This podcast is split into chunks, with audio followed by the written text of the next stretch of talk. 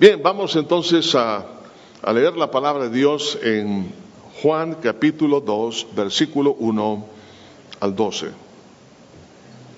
Juan capítulo 2, versículo 1 al 12. Dice así. Al tercer día se hicieron unas bodas en Caná de Galilea y estaban ahí la madre de Jesús. Y fueron también invitados a las bodas Jesús y sus discípulos. Y faltando el vino, la madre de Jesús le dijo, no tienen vino. Jesús le dijo, ¿qué tienes conmigo, mujer? Aún no ha venido mi hora. Su madre dijo a los que servían, haced todo lo que os dijere. Y estaban ahí seis tinajas de piedra para agua, conforme al rito de la purificación de los judíos, en, en cada una de las cuales cabían dos o tres cántaros. Jesús le dijo, llenad estas tinajas de agua. Y las llenaron hasta arriba. Entonces le dijo, sacad ahora y llevarlo al maestresala. Y se lo llevaron. Cuando el maestresala probó el agua hecha vino, sin saber él de dónde era, aunque lo sabían los sirvientes que habían sacado el agua, llamó al esposo y le dijo, todo hombre sirve primero el buen vino, y cuando ya han bebido muchos, entonces el inferior. Mas tú has reservado el buen vino hasta ahora. Este principio de señales hizo Jesús en Caná de Galilea y manifestó su gloria, y sus discípulos creyeron en él. Y después de esto descendieron a Capernaum, él, su madre, sus hermanos y sus discípulos, y estuvieron allí no muchos días. Señor, tu palabra es poder. Tu Espíritu Santo, Señor, que nos ministra una vez más, Señor, abrimos nuestro corazón para que seas tú hablándonos a cada uno. En el precioso nombre de Cristo lo pedimos, amén y amén. No sé si usted se ha hecho alguna pregunta como esta, especialmente cuando usted ha estado caminando en obediencia, estando en la voluntad de Dios, usted se ha esforzado en vivir como Dios quiere, pero aparece en el camino de la obediencia un problema, una dificultad, algo inesperado. Y usted dice, bueno, ¿por qué? Si ahora que estoy tratando de hacer lo correcto delante de Dios, aparece un problema. Aquí vemos a una pareja que estaba haciendo lo correcto. Dos novios se estaban uniendo en matrimonio y esa era la voluntad de Dios. De tal manera que habían invitado a Cristo el Señor y Jesús aceptó la invitación porque estaba conforme a la voluntad de Dios. Sin embargo, aparece un problema que les faltó el vino. A lo mejor algunos de ustedes han pensado que como hijas o hijos de Dios son inmunes a las dificultades. Y es ahí donde algunos se confunden y dicen quizás Dios me está castigando o quizás Dios no me ama, estoy tratando de hacer la voluntad de Dios, quizás hay algún pecado oculto. Y empezamos a hacer una, serie de cuestionamientos y creemos que no estamos caminando en la voluntad de Dios, pero quiero decirle que hay problemas en la vida que aparecen y no tienen relación con el pecado, ni con maldiciones, ni con nada que se parezca, sino que sencillamente aparecen porque es el momento de conocer mejor al que hemos invitado en nuestro corazón. Por eso quiero hablar bajo este tema, es una pregunta. ¿Por qué algunas cosas me salen, no me salen bien si estoy haciendo la voluntad de Dios? ¿Por qué algunas cosas no me salen bien si estoy haciendo la voluntad de Dios? Vemos aquí que en un momento de felicidad que tiene que ver con el matrimonio, hace falta la plenitud. En, los momentos aún más felices que alguien puede planificar para su vida, habrá realmente falta de plenitud. Algo falta. El matrimonio es algo instituido por Dios. Y en Génesis, en el capítulo 1, en el versículo 10, 27 dice, creó Dios al hombre a su imagen, a imagen de Dios lo creó, varón y hembra los creó y los bendijo Dios. Versículo 24 del capítulo 2, por tanto dejará el hombre a su padre y a su madre y se unirá a su mujer y serán una sola carne. Vemos en primer lugar que el Señor Jesucristo, al aceptar la invitación a esta fiesta de boda es porque era algo que él mismo había instituido. Dios había creado al hombre y a la mujer. Dice, varón y hembra los creó. Además de eso, los bendijo y les habló sobre que se habían de multiplicar y llenar la tierra. O sea que estamos hablando que la familia es algo que Dios ha creado y es algo que debe de mantenerse en una relación entre un hombre y una mujer. ¿Por qué Jesús aceptó asistir a esta boda? Porque era una unidad, una unión que estaba conforme a la voluntad de Dios. Si no hubiese sido así, Jesús no hubiera asistido. Y es más, vemos aquí que Dios bendijo. Así que estamos hablando que era un momento muy especial donde esta pareja estaba honrando a Dios a través de la obediencia. Si alguien me, escucha y todavía no se ha unido en matrimonio y están viviendo en forma libre, eh, en otras palabras, bíblicamente hablando, viviendo en fornicación, pídale perdón a Dios, arrepiéntanse de esto y únanse en matrimonio porque de otra manera la bendición de Dios no ha, de venir.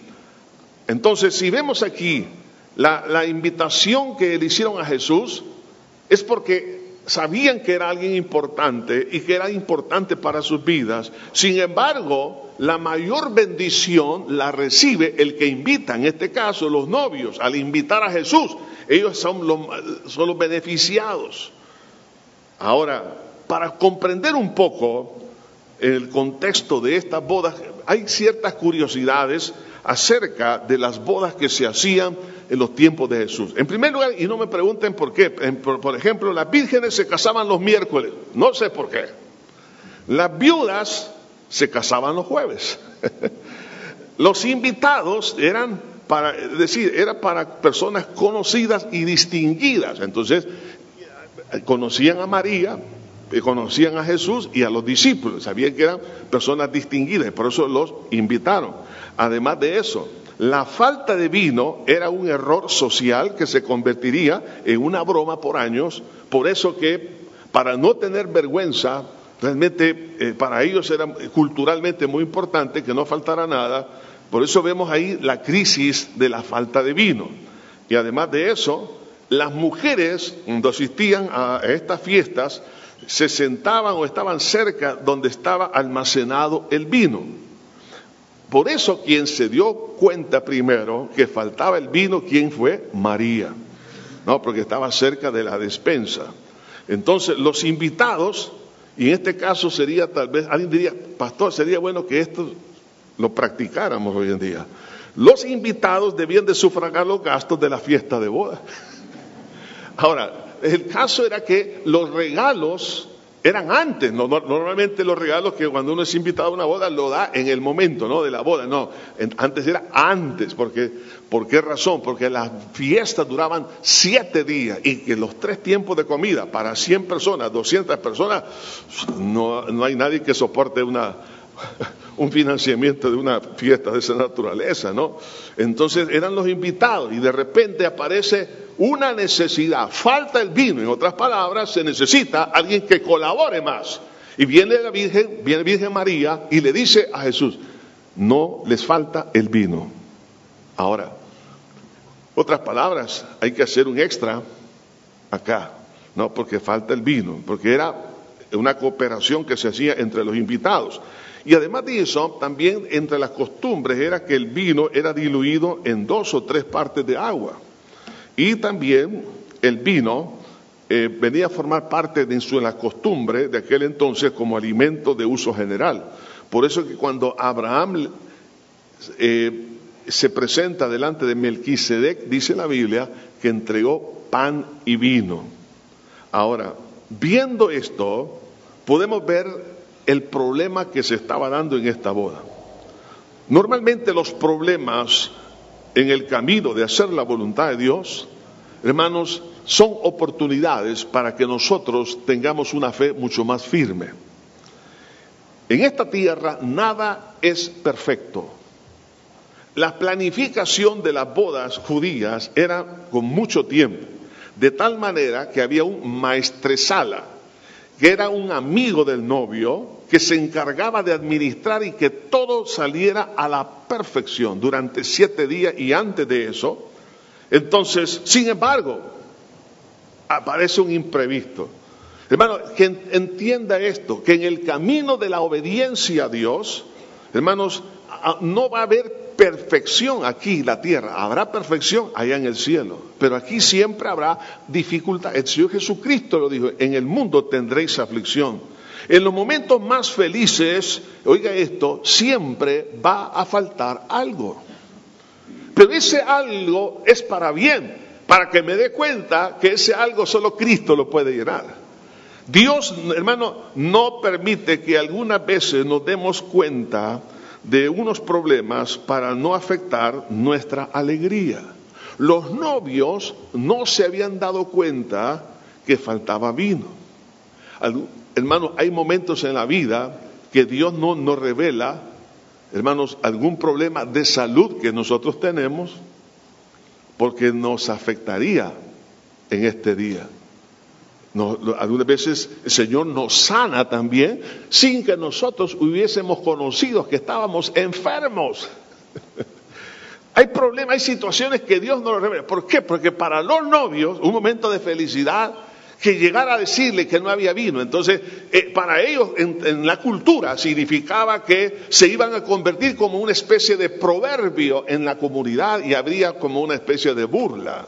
Entonces ellos no querían eso, que en un momento de felicidad hubiese ahí una mancha. Entonces, hermano, hay veces que Dios no permite que nos demos cuenta de algunas dificultades porque Él sabe que va a resolver ese problema más adelante. Así que podemos aprender varias cosas. Lo, lo importante que todo hombre y toda mujer debe de hacer como principio, lo dice la Biblia.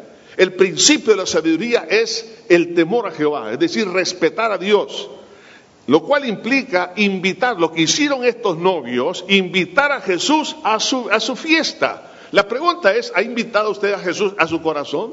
¿Ha invitado a Jesús para que lo dirija, que lo guíe en la empresa, en sus estudios, en su noviazgo, en el matrimonio?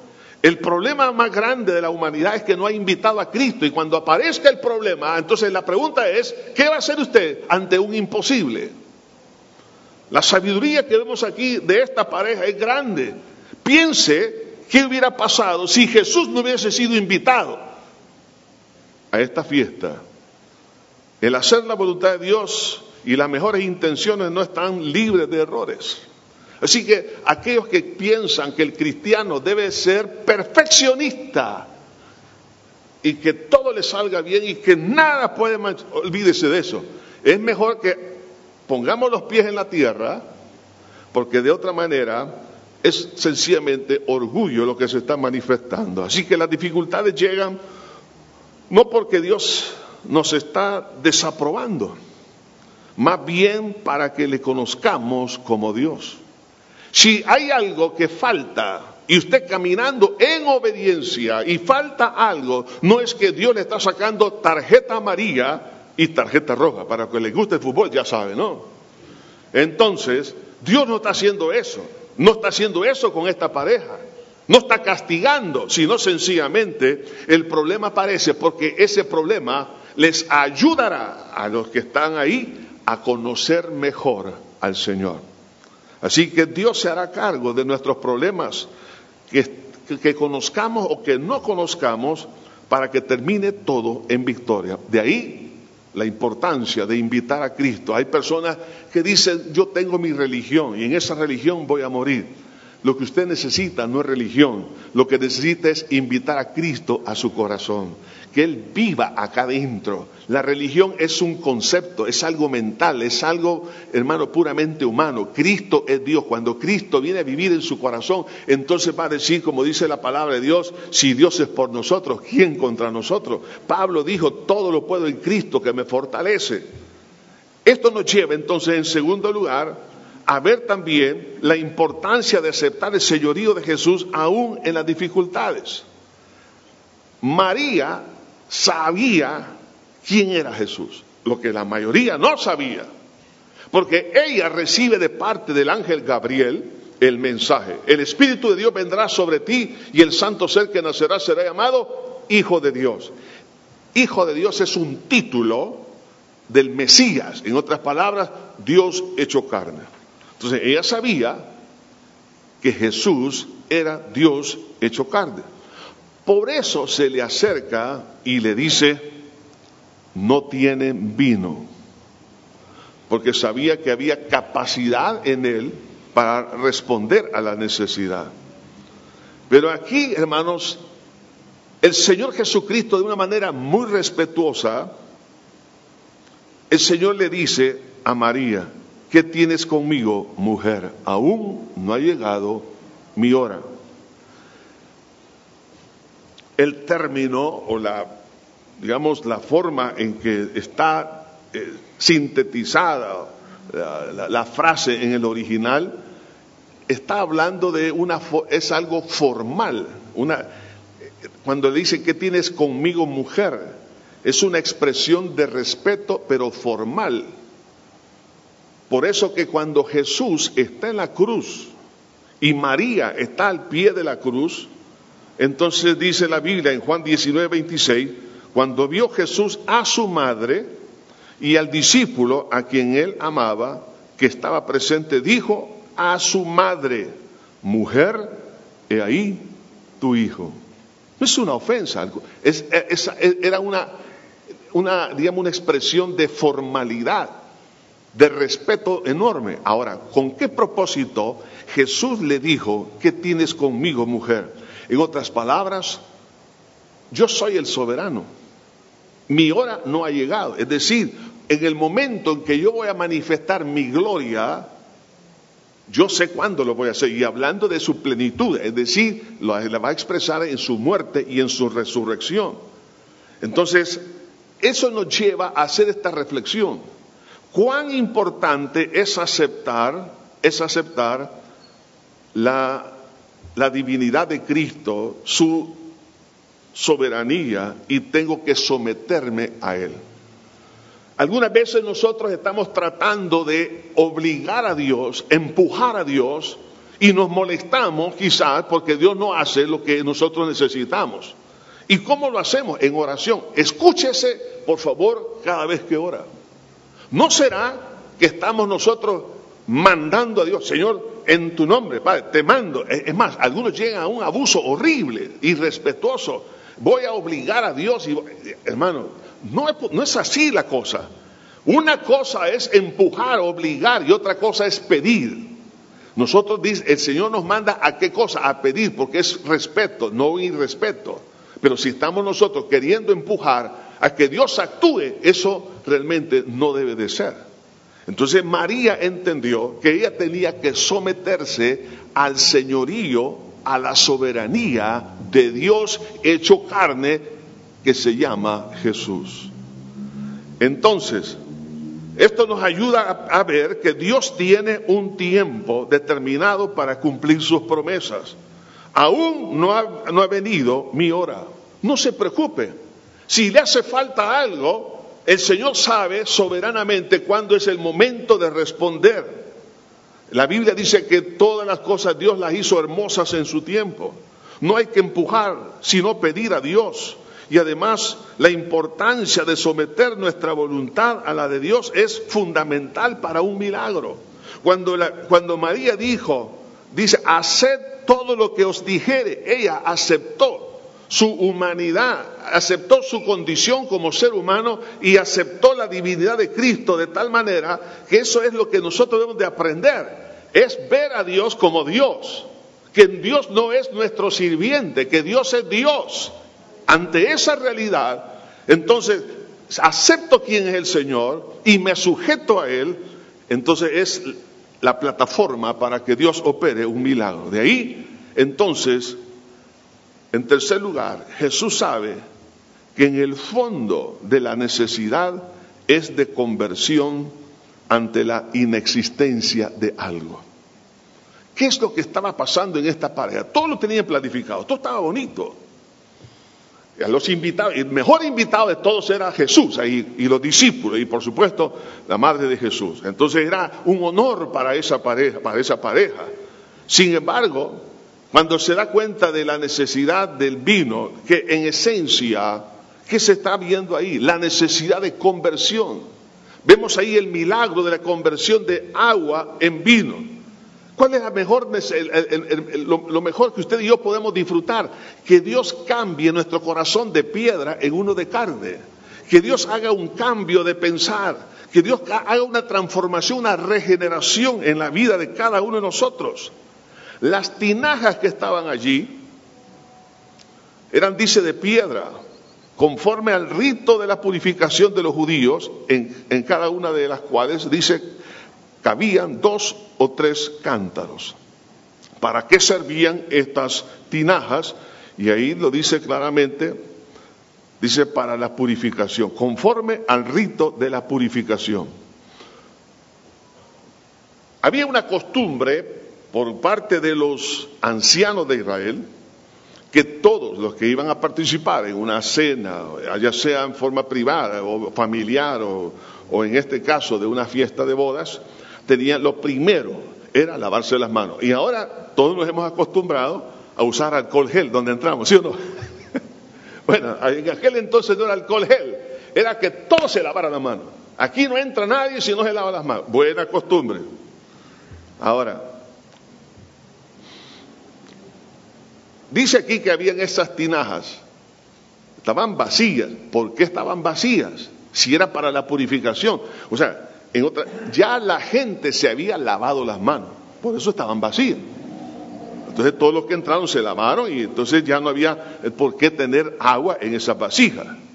Entonces habla aquí la palabra que en ellas cabían entre dos o tres cántaros. Y cuando hablamos de un cántaro, estamos hablando de una capacidad más o menos de, o mejor dicho, son de 36 litros.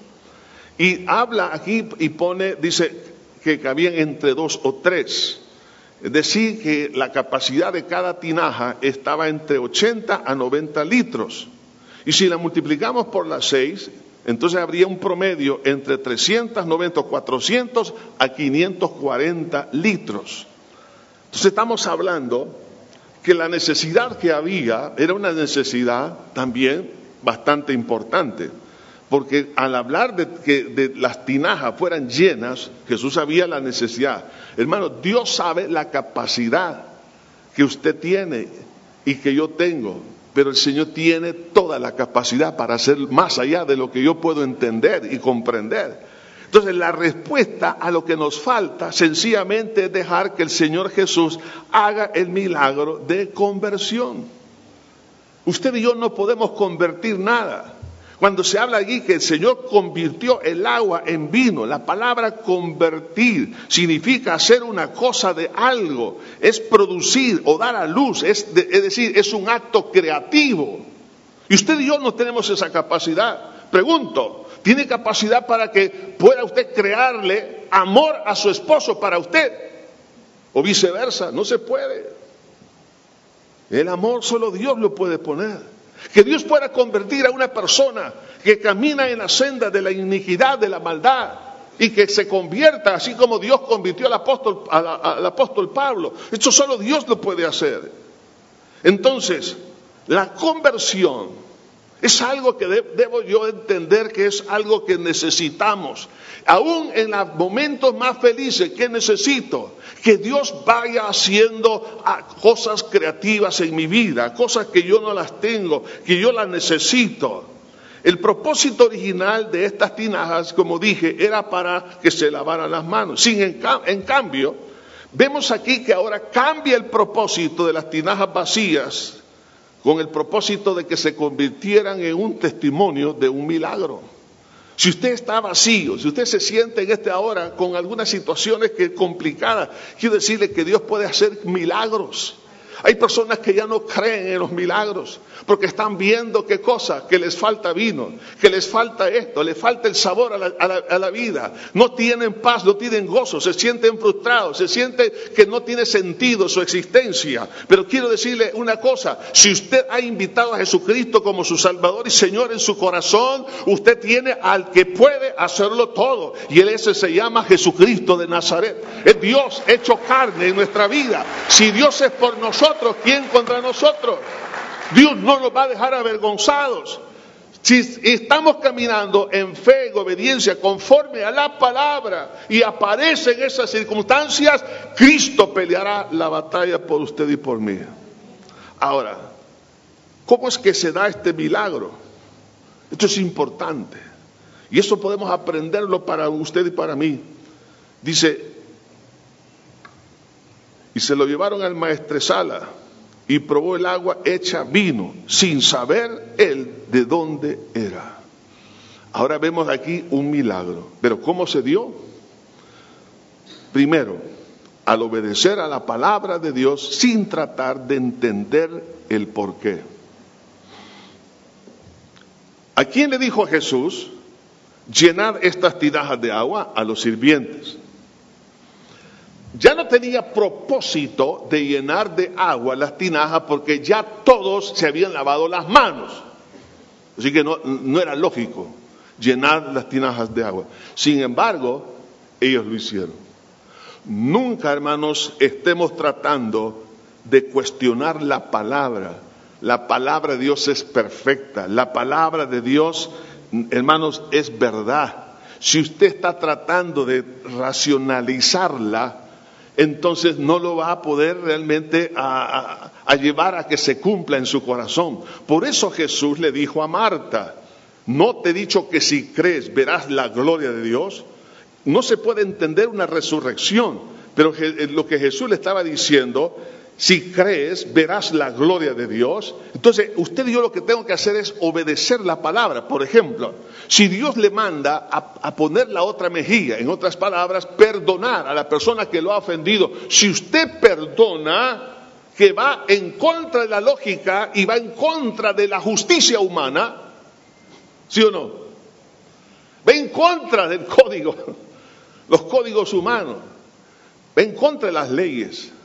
Pero cuando usted perdona, usted se sana internamente porque Dios lo libera del dolor de la ofensa y usted es restaurado. Habrá cosas que usted no va a comprender por qué Dios le dice que haga esto, que haga lo demás. Pero por eso tengo que obedecer a pesar de que no lo entienda. Así que no trate de entender a Dios, sino obedezca a Dios y luego lo va a entender. En segundo lugar, Gloria al Señor. Hay que reconocer nuestra condición. Dice aquí la Biblia, y la llenaron hasta arriba. Ahora, Jesús solamente les dijo llenar las tinajas, pero ellos, los sirvientes, la llenaron hasta arriba, como diríamos en buen salvadoreño, hasta el copete, hasta el rebalse. Entonces, ¿con qué objetivo? Para que se viera el agua que estaba en las tinajas. ¿Por qué? Porque ellos querían saber qué, es lo que iba a pasar. Hermano, ¿qué es lo que Dios desea para hacer un milagro en nuestra vida? Que nosotros reconozcamos que solamente somos agua. Tengo que ser claro conmigo mismo que mis ojos espirituales puedan realmente ver realmente lo que hay dentro de mí, que no me esté engañando. Debo de ser transparente con Dios. Si alguien, por ejemplo, tiene problemas con el robo, no diga que es que tiene una enfermedad que es cleptomanía. No, diga, soy ladrón, Señor. Perdóname mis pecados.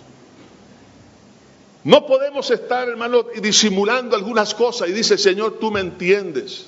Y con eso pensamos que Dios realmente se está, eh, nos está, digamos, justificando lo, lo malo. No, no. Hermano, una persona, una persona que oculta su pecado, lo dice la Biblia, el que cubre su pecado no prosperará. El agua estaba ahí a la vista, no estaba ocultándose el agua. Por favor, no oculte lo que está en su mente, en su corazón. No lo oculte ah, porque usted dice, yo voy a la iglesia, yo estoy diezmando, estoy ofrendando, estoy sirviendo, estoy en la obra, estoy haciendo esto, estoy haciendo lo demás. No oculte sus errores a través de lo que hace. Lo que Dios desea es sinceridad, porque Dios sabe lo que usted y yo somos. ¿Por qué tengo yo que presentarme con una máscara que no, no soy realmente? La hipocresía impide el milagro de Dios. Pero si somos transparentes, somos transparentes y decimos como aquel hombre, sé propicio a mi pecador. El publicano lo reconoció, pero otro que estaba ahí a la par, un fariseo, Señor, te doy gracias porque no soy como este. Esos no reciben milagros, a pesar de estar en el mismo lugar, a pesar de estar en una misma iglesia, a pesar de estar en una misma familia, porque algunos reciben y otros no reciben. Por eso, porque no quieren reconocer su condición, su, verdadera, digamos, diagnóstico. Lo rechazan. Y si es así, no hay posibilidad de un milagro. En tercer lugar, tenemos que obedecer en dar un paso de fe. Entonces les dijo, sacad ahora y llevadlo al maestresala. Oiga esto, sacad ahora y llevarlo al maestresala. La necesidad era vino y que iban a sacar, ¿qué había ahí? Agua. En todas las, digamos, los, uh, las oraciones eh, que están aquí en este versículo bíblico, en el, en el griego, tiene que ver con el hecho de que en el momento en que se estaba dando vuelta a la tinaja, estaba, en lugar de brotar agua, brotaba vino. Como cuando Jesús multiplicó los panes y los peces, cuando el Señor partió el pan, se multiplicó. Se partió el pan, se multiplicó. Así estaba sucediendo ahora. Entonces, ellos obedecieron en dar un paso de fe al sacar esa agua y que en el momento se convierte en el recipiente en vino. Entonces, ¿por qué tengo yo que obedecer a dar un paso de fe? Sencillamente porque Jesús, quien es Dios, me lo dijo en su palabra. segundo, porque creo que Cristo tiene la capacidad para hacer una conversión, algo que yo no entiendo qué va a ser, pero sé que algo glorioso va a ser. Y tengo que obedecer contra toda la lógica humana y llevarlo al maestresala. ¿Cómo iba a llegar estos hombres? Con un, la necesidad era vino. El maestresala se estaba quebrando los dedos, no sabía qué hacer. Y que le llevan agua sería una ridiculez. A lo mejor los iba a despedir, ¿no? Por burlarse. Pero no, al obedecer llevaban vino. Hermanos, cuando obedecemos a la palabra, que dice que por su llaga fuimos nosotros curados. Y hecho mano de esa verdad. En su expiación, Cristo llevó mis enfermedades, mis dolencias. En su cuerpo, Cristo cargó todos mis pecados en el cuerpo de Cristo, hermano, venció las maldiciones. En el, cuerpo de Cristo, hermano, el Señor cortó toda condenación. Si yo creo en todo lo que dice la Biblia acerca de lo que Cristo hizo por mí en la cruz y por la fe, así como ellos empezaron a inclinar la vasija, así tengo que inclinar mi corazón a Dios en oración, y porque el que pide recibe. Cuando pedimos estamos actuando en fe. Y cuando usted le dice, Señor, perdona mis pecados, soy pecador, Señor, soy una persona mala, reconozco que te he ofendido, límpiame, Señor, con tu sangre, cámbiame, yo no sé cómo lo vas a hacer, pero yo necesito que cambies mi vida. Dios lo va a hacer. Por eso, cuando se da el paso de fe, entonces hay experiencias. Y estas experiencias son las comprobaciones de lo que Dios hace es superior a lo que esperamos. Porque entonces dice, cuando lo llevaron, al maestresala probó el agua hecha vino. Ahora, vea lo que pasó con este maestresala. Y dice, ahora se acerca al, novio y, le, llamó, dice, al esposo y le dijo, todo hombre sirve primero el buen vino. Y cuando ya han bebido mucho, entonces el inferior mas tú has reservado el buen vino hasta ahora. Ahora vemos aquí que este hombre estaba comprobando un milagro que no, sabía que era, no sabía que era milagro. Porque le llevaron al maestro Sala, él no sabía eso, porque él no vio el milagro. Pero de repente, al probarlo, dijo, no, esto es de excelente, este es el buen vino. Y le fue a decir al novio, al esposo, le, estaba atribuyendo al esposo que él era una persona muy, eh, muy buena, ¿no? Que era una persona que era muy honesta, que no estaba engañando a la gente. Mire, el novio se quedó en las nubes. ¿Y qué me está diciendo este? Porque él no se dio cuenta. Eh, pero ni el maestro Sala ni sabía de dónde venía, pero ¿quiénes estaban observando todo esto? Estoy seguro que María estaba viendo desde lejos. Estaba viendo, por supuesto, a mi Señor Jesús. Eh, los discípulos estaban viendo y todo lo que estaba pasando ahí. Es decir, porque el milagro no era para todos, para que porque era un milagro muy particular, para un pequeño grupo, con un propósito específico.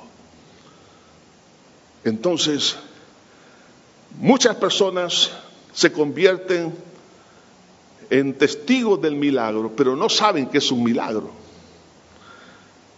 Y el novio, de igual manera, no entendió que era un milagro. Ahora, hay cosas que Dios hace en muchas personas y no se dan cuenta que Dios está obrando en sus vidas. Porque hay un padre, una madre, un tío, un amigo que está orando y pidiendo por usted. Para que Dios lo bendiga, lo guarde, lo proteja. Hay personas que han sido guardadas de crisis severas porque dice, qué suerte la que tuvo. No hay tal de suerte, es porque alguien oró por usted para que no le pasara eso. Entonces, ¿qué puedo aprender de todo esto? Dios siempre está pendiente y Él está trabajando. Los novios no sabían que Dios estaba trabajando. Por favor, no se desanime. Dios está trabajando detrás. Aunque no se dé cuenta, Dios está obrando. Y usted va a ser beneficiado y ni siquiera en esta vida se dará cuenta que fue un milagro. Lo importante es que sabemos que si hemos invitado a Cristo, Él hace muchas cosas y no me estoy dando cuenta de lo que Él hace. Dios trabaja en secreto aunque no lo perciban los beneficiarios. La conversión llega a superar lo natural y responde a la necesidad sin saber cómo ocurrió. ¿Qué es lo que se necesita? Conversión. Lo que necesita es que haya un cambio de una naturaleza, de un corazón duro, un corazón de piedra, un corazón de carne, un cambio de forma de pensar, de lo que se necesita, cambios internos, cambios externos. Dios puede hacer cosas enormes. Ahora, la razón del milagro, de la conversión o cambio de naturaleza, tiene aquí cuatro grandes propósitos. El primero, dice el versículo 11, este, primer, este principio de señales hizo Jesús en Caná de Galilea. Principio de señales. Y manifestó su gloria. Dentro de los milagros, hay varias categorías con propósitos diferentes. Por ejemplo, en esos milagros está lo que dice la Biblia, maravillas. Habla eh, de portentos, eh, prodigios, y aquí habla de señales. Y en el libro de los Hechos se miran estas cuatro, digamos, ah, estas cuatro clases de milagros. Tienen esta diferencia de nombres porque tienen diferentes propósitos. Y cuando habla de señales es porque este milagro tenía el propósito de señalar a Jesús que es Dios, el que estaba allí con ellos. Este fue el principio de señales. Es decir, Jesús estaba revelando su naturaleza divina. ¿Por qué algunas cosas, hermano, en la vida, quizás nosotros Todavía no entendemos cuán grande es el Señor que mora en nuestro corazón. Sí, decimos, tengo a Cristo en mi corazón, tengo pero hermano, no sabemos quién es. No sabemos su grandeza. Estamos en la barca con Cristo como los discípulos. Y cuando Jesús dijo, calla y enmudece, ellos se preguntaron, ¿y quién es esto que aún el viento y la mar le obedecen? Creo que conozco a Cristo, pero como Pablo dijo, y para, al fin de conocer y el conocer el poder de su resurrección. Usted y yo necesitamos conocer cuán grande es el Señor. Ese problema que se ha presentado en, su vida de obediencia, de rectitud, en lo correcto que está haciendo para Dios, eso se va a convertir en un milagro espiritual para que la fe esté arraigada. ¿Quién es Jesucristo? El Hijo de Dios. El Señor que tomó forma humana para que nos dé vida eterna. No es solamente para responder a la necesidad física, sino a responder a la necesidad espiritual de saber quién vive en mi corazón. Y lleguemos a decir como Job, de oídas te había oído, pero ahora mis ojos te ven. Segunda razón, dar testimonio a la familia y discípulos para que crean en Jesús. Después de esto dice el, versículo 11, y manifestó su gloria y sus discípulos creyeron en él. Para, para María, para María fue una confirmación más. Para los discípulos que Jesús estaba iniciando en el llamamiento del discipulado, Todavía no había hecho otros milagros, no había sanado, no había hecho nada. Este fue el primero de los milagros. No había mayor enseñanza, solo dijo, ven y sígueme.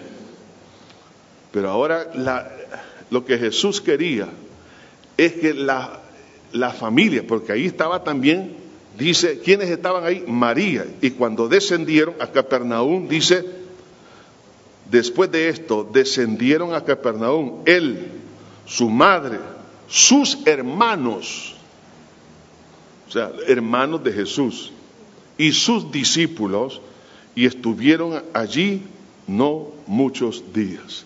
O sea, fue un testimonio para la familia, para que creyeran y los discípulos creyeran quién era Jesús.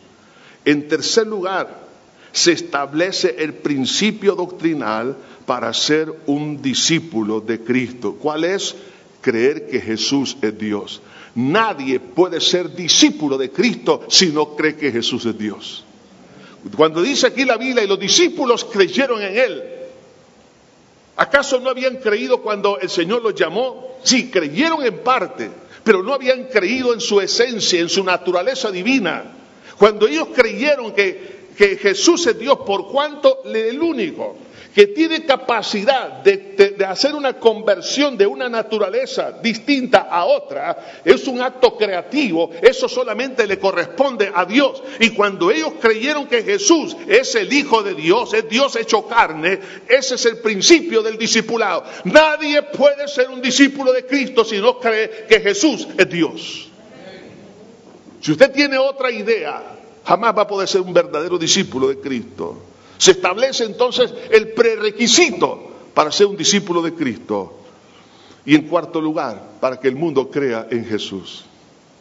Porque los discípulos iban a llevar la palabra por todas partes. Así que el problema que aparece cuando usted está en la voluntad y está agradando a Dios, Él, recuerde, se encargará de cambiar lo que nos preocupa. No se engañe, por favor, al, querer que Dios lo bendiga cuando está haciendo algo fuera de la voluntad de Dios. Dios no lo va a bendecir. Aunque le diga, bendíceme, aunque ore y ayune y está fuera de la voluntad de Dios, Dios no lo va a bendecir. Dios bendijo a esta pareja porque estaban en la voluntad de Dios. Acepte la verdad, aunque estemos agradando a Dios, no significa inmunidad en los problemas. Tengo que aceptar que en esta tierra, aunque andemos en obediencia, habrá dificultades. No, por favor, no se esté culpando, no esté diciendo quizás es pecado, quizás es una maldición, quizás es... No, hermano, hay cosas que aparecen sencillamente porque Dios las permite para que yo le conozca a Él quien es. Y los grandes problemas se van a convertir en grandes oportunidades para conocer a Jesús como Dios. Por favor, no se queje por los problemas que aparecen en el camino de la obediencia. Quite de la mente la enseñanza equivocada que un hijo o una hija de Dios todo le va a ir a perfección, que todo le va a salir bien y todo está, está en una burbuja. No es cierto, quítese esa idea.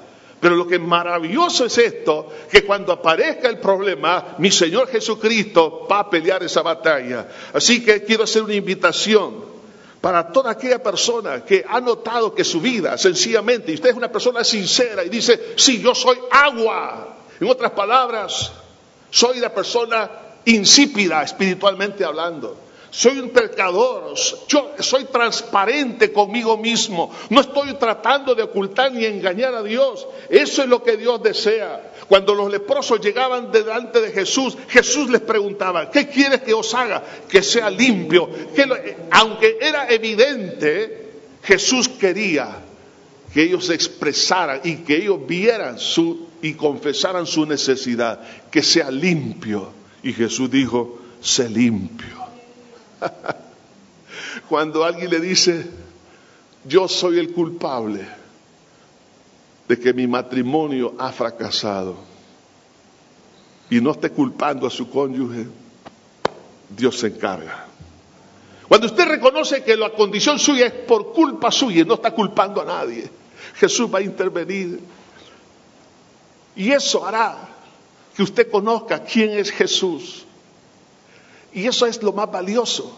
Lo más valioso no es el matrimonio, ni la felicidad del matrimonio y la familia.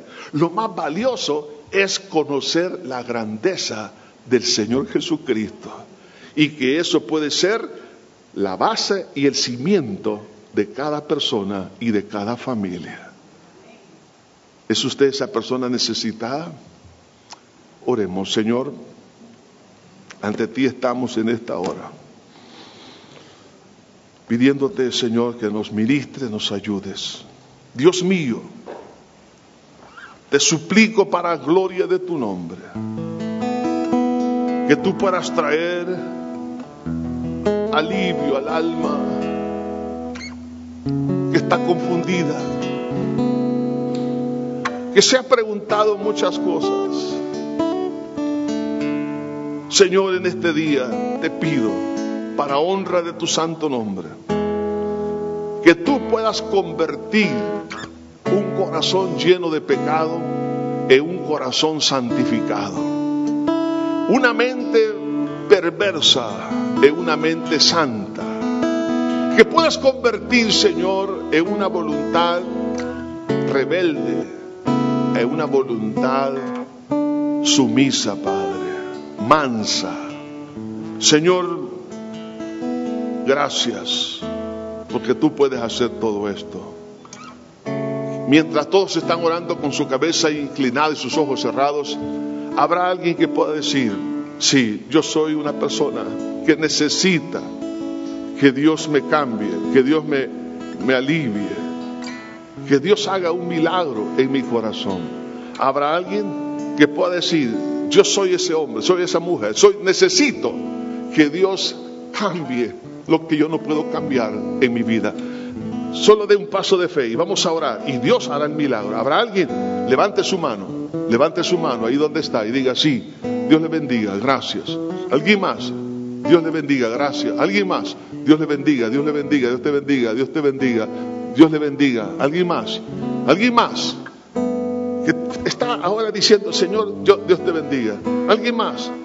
Sí, Dios te bendiga, puedes bajar tu mano. Usted no ha venido aquí por casualidad. Usted ha venido aquí para que Dios cambie el agua en vino en su corazón. Por última vez, habrá alguien más. Levante su mano, que no, que no la ha levantado todavía. Ahí donde está. Si hubiese alguien más, Dios le bendiga, gracias. Dios te bendiga, gracias. Alguien más, Dios le bendiga, gracias. Dios te bendiga. Alguien más, Dios le bendiga. Alguien más. Ahora, un llamado a los que nos están sintonizando. Usted también necesita ese milagro. Por favor, no busque en las religiones. Busque a Cristo, que es Dios. Él es el único que puede cambiar su lamento en baile. Por eso invito a toda persona que me escucha, donde quiera que esté, y los presentes aquí, que hagamos una oración de fe para pedir a Dios perdón por nuestros pecados y por la fe recibir en su sangre el perdón. Así que repitan conmigo esta oración los que levantaron la mano y aquellos que están allá en su casa o fuera de casa, donde quiera que esté o esté escuchando este mensaje. Entonces, repita conmigo esta oración, todos los que hemos tomado esta decisión. Diga conmigo, Padre eterno que estás en los cielos, me arrepiento de todo corazón por haber pecado contra ti. He hecho lo malo, Señor, delante de tus ojos. Límpiame, Padre mío, con esa sangre que tú derramaste de todas mis iniquidades. Todo lo malo que yo he hecho, Señor, te pido perdón, perdón, perdón, Señor. Y este día te pedimos que vengas a mi vida, que me laves con tu sangre carmesí. Creo que resucitaste para mi justificación. Te abro mi corazón y te recibo como mi único Salvador y Señor. Gracias Señor, porque creo que tú eres Dios y que tú moriste para perdonarme y darme una nueva vida. Gracias Señor, gracias Jesús. Ahora voy a hacer otro, otro desafío. No sé cuántos están pasando problemas que usted realmente nunca esperó que pudieran surgir. Y usted no sabe por qué. Y usted ha estado caminando en obediencia, en rectitud, haciendo la voluntad de Dios. Y de alguna manera su fe se ha debilitado. Pero quiero decirle, no siempre los problemas que vienen es por causa de desobediencia o pecado, sino que vienen para que yo conozca mejor a mi Señor Jesucristo. Si usted es ese hombre, esa mujer que está pasando esos problemas, póngase de pie y vamos a clamar a Dios en este momento. Ahí donde está, póngase de pie y dígale al Señor, Señor, vengo delante de ti, Señor, con esta, con esta carga. Yo, en primer lugar te pido perdón si ha habido alguna queja en mí, si ha habido dudas, si ha habido algo, Señor, en lo cual, pues, al no entender el por qué, me he desanimado, me he frustrado. Pero en esta hora, Señor, entiendo. Te pido perdón, Padre, cualquier cosa que haya dicho o que haya pensado que no es correcto, Señor, hacia ti. Ahora, Señor, acepto la oportunidad que tú te glorifiques en el problema que estoy teniendo. Padre mío, creo que tú eres Dios y pongo en tus manos, Señor, esta dificultad. Padre Santo, tú sabes cuál es. Tu palabra dice, echa sobre Jehová tu carga y él te sustentará. Y en esta hora, aquí la ponemos delante de ti. Ahora, Señor, en tu nombre oramos por los enfermos, donde quiera que estén, en los hospitales, en casa, con enfermedades terminales. Pero cuando tú, Señor, dices, la vida sigue, sigue, aunque la ciencia diga, aquí terminó. Padre, esas enfermedades terminales retrocedan ahora en el nombre de Jesús, porque por tu llaga hemos sido nosotros curados.